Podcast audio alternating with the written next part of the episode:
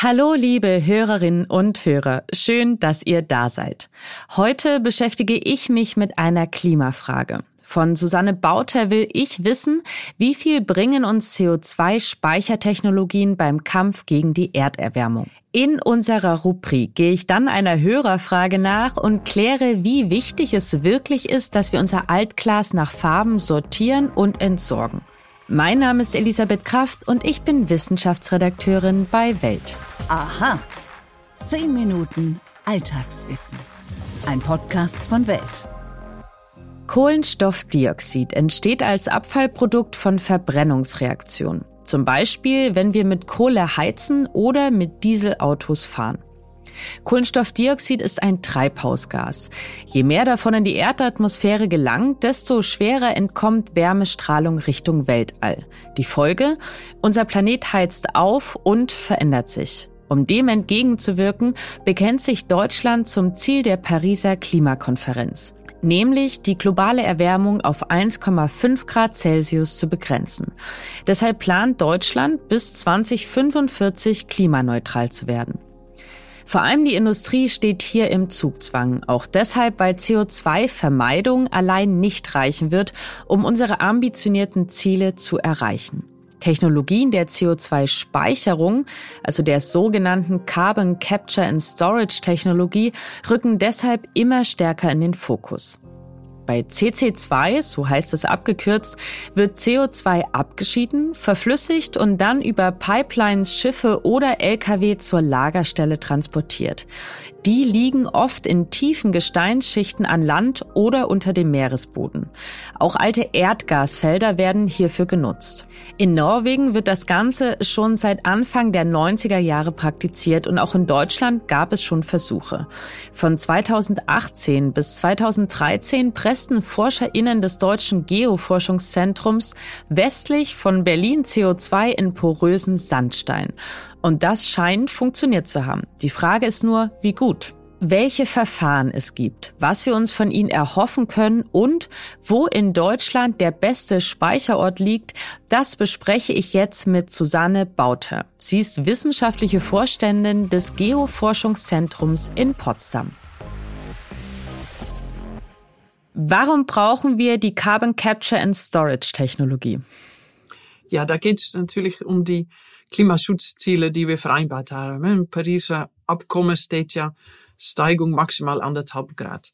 Nou, um, um das zu erreichen, ähm, müssen wir ja vermeiden, dass sich weiter CO2 in der Atmosphäre ansammelt.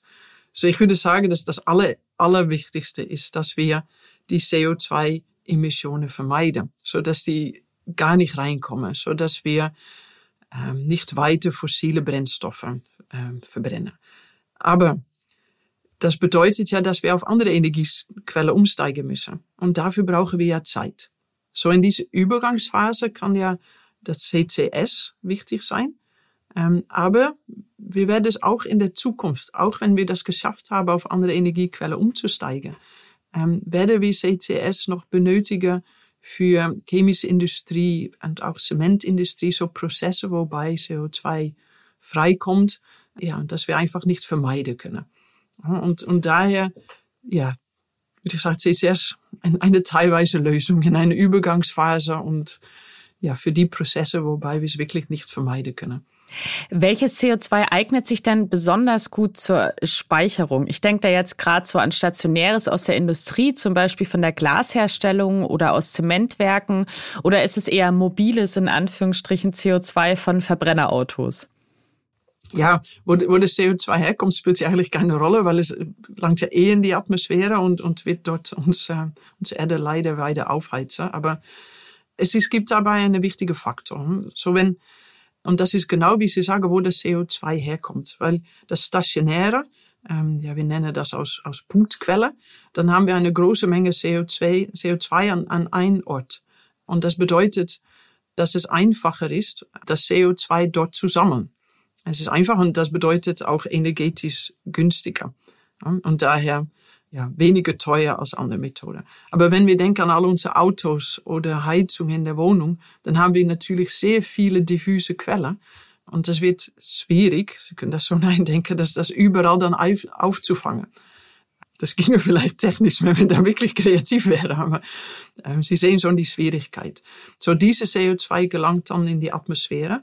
Und was wir dann eigentlich tun sollten, ist CO2 direkt aus der Atmosphäre holen. Und das ist technisch möglich, kostet aber sehr viel Energie. Und davon haben wir ja jetzt nicht so viel mehr zur Verfügung. Und ja, das wird dann halt teuer. Genau, jetzt haben Sie auch schon was angesprochen, nämlich die unterschiedlichen Methoden des CCS, die es ja gibt. Können Sie die mal ausführen? Meistens, wenn wir über CCS reden, dann, dann ist es ja die, die Abscheidung und das, ähm, das, das Capture und Storage, Transport und dann Storage direkt an, an, an eine Quelle. Und dann, dann sind, da reden wir über eigentlich technische Lösungen. Und da, da gibt's verschiedene Möglichkeiten. Wir können es unterirdisch speichern, für zum Beispiel in, in erschöpfte Öl- und Gaslagerstätte, aber auch im Untergrund im poröse Gestein wie ein Sandgestein, in was Salzwasser enthält. So, das sind die sogenannten saline Aquifere, so ein Begriff, was immer auftaucht. Und das, da kann CO2 dann sowohl am Land als auch unter Meer gespeichert werden. So, was dann passiert ist, dass das CO2 wird dann ja, unter höher Druck gesetzt, verflüssigt und wird dann im Porenraum von diesem porösen Gestein aufgenommen. Es ist nicht wie ein riesiges Loch, wo wir dann ein Gas reintun. Nee, es ist so ein Pore in ein poröses Gestein. So, das sind so die, die technischen Lösungen.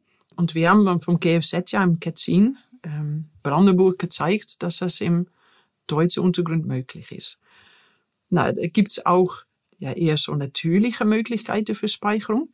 Dann denken wir an ähm, Aufforstung von Wäldern oder Wiedervernässung von Mooren.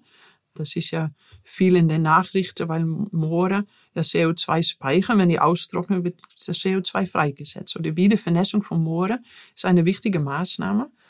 Und wir sollten solche natürliche Methoden auch unbedingt einsetzen. Aber leider speichern die nur wenige Millionen Tonnen CO2 pro Jahr. Und daher ja, reden wir auch immer über solche technische Lösungen, wo wir CO2 im Untergrund speichern.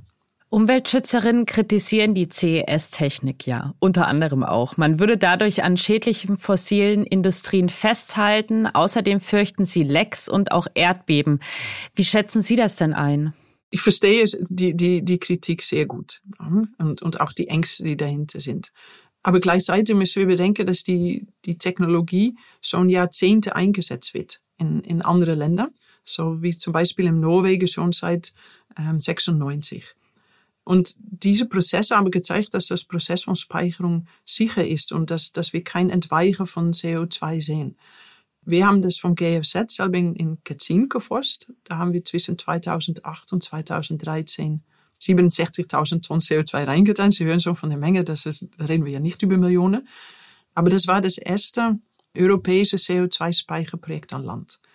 Da haben wir viele Messungen, Beobachtungen durchgeführt, genau um zu schauen, wie, wie geht's und, und ist es möglich im deutschen Untergrund. Und wir haben vorab gemessen, während dem Prozess und nachher, und da ist kein CO2 entwickelt. Ich muss natürlich sagen, dass es ist ja eine Technologie. Ja? Und keine Technologie ist 100% risikenfrei. Aber in, in Ketzin haben wir gesehen, es gibt keine, keine Leakage, keine Lecks. Aber da braucht es auch Sachen wie ein, ein Bohrung muss ähm, untersucht werden, alte Bohrungen müssen dicht sein und, und es gibt eben in Kohlendioxidspeichergesetz da sehr hohe Sicherheitsauflagen. So, so da, das ist ja eine Sache. Aber was ich noch im Ketzin erwähnen möchte, ist, dass, dass wir dort, unser Projekt hat auch gezeigt, wie wichtig der Dialog mit, mit den Menschen vor Ort ist. So, wir haben da ja, die Bevölkerung und die Behörde über alle Schritte informiert. Und das hat viel geholfen. Es hat im Ketzin auch kein, kein Widerstand gegen die Technologie gegeben. Aber was, was ich kritisch sehe, und, und da, da teile ich eigentlich auch die Sorge von dem, von dem Umweltschützerinnen, ähm, dass, dass das CCS als Mittel benutzt wird, um, um dann zu sagen, ja, wir, wir können den Ausstieg aus unserer fossile Energieträger noch mal ein bisschen verzögern. So soll es natürlich nicht sein.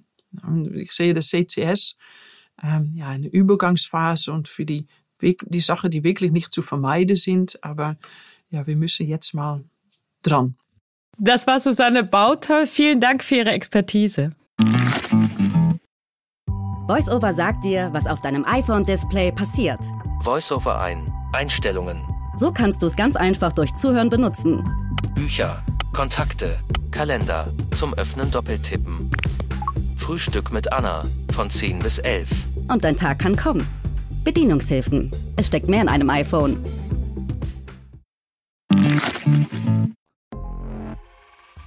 Stimmt das wirklich? Mythos oder Wahrheit? Alle paar Wochen, da sammelt sich bei mir in der Küche mal wieder ein Beutel mit Altglas an. Das muss ich dann anschließend sortieren, nach grün, weiß oder braun und zum Container bringen. Auch unsere Hörerin Ines kennt das und hat mir dazu eine Frage gestellt. Sie wollte nämlich wissen, wie sinnvoll oder unsinnig ist es denn eigentlich, dass wir unser Altglas nach Farben sortieren. Und erstmal vielen, vielen Dank für diese Frage.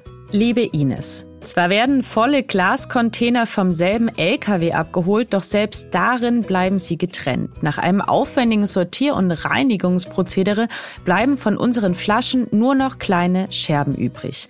Die werden anschließend wieder eingeschmolzen. Das funktioniert so gut, dass die Altglasquote bei Grünglas bei bis zu 95 Prozent liegt. Gläser sind sogenannte amorphe Feststoffe. Lebensmittel und Kosmetikgläser bestehen aus Siliziumdioxid, auch Quarzsand genannt, aus Natriumcarbonat, sogenanntem Soda und Kalk. Die Farbe ins Glas bringen übrigens kleine Mengen metallischer Verbindungen. Chrom färbt Glas grün und Eisen und Natrium braun. Um neues Glas herstellen zu können, braucht es ziemlich viel Energie, nämlich 1300 Grad Celsius. Ein Recyclinganteil von 60 bis 95 Prozent senkt dabei die Rohstoff- und Energiekosten erheblich. Verunreinigungen durch Fremdglas würden die Kosten dann aber wieder hochtreiben. Außerdem sichern wir durch Farbreinheit auch die Eigenschaften der Gläser. Braunes Glas zum Beispiel hält UV-Strahlen ab und eignet sich deshalb besonders für lichtempfindliche Produkte.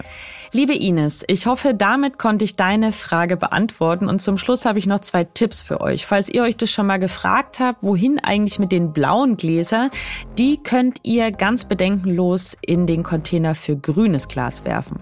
Porzellan, Keramik und kaputte Glühbirnen hingegen, die haben im Altglas so gar nichts verloren. Und damit sind wir auch schon wieder am Ende dieser Folge angelangt. Ich freue mich sehr, dass ihr dabei wart. Wenn euch unser Podcast gefällt, dann abonniert ihn doch bitte auf den Plattformen. Bei Spotify und Apple Podcasts könnt ihr uns außerdem eine Bewertung da lassen. Und wenn euch die paar Zeilen nicht ausreichen, dann keine Panik, schickt uns doch einfach eine Mail an wissen.welt.de. Dort erreicht ihr mich und mein Team, wenn ihr Anregungen, Kritik, Lob oder auch Themenvorschläge habt. Und damit wünsche ich euch jetzt einen wunderschönen Tag. Eure Elisabeth Kraft.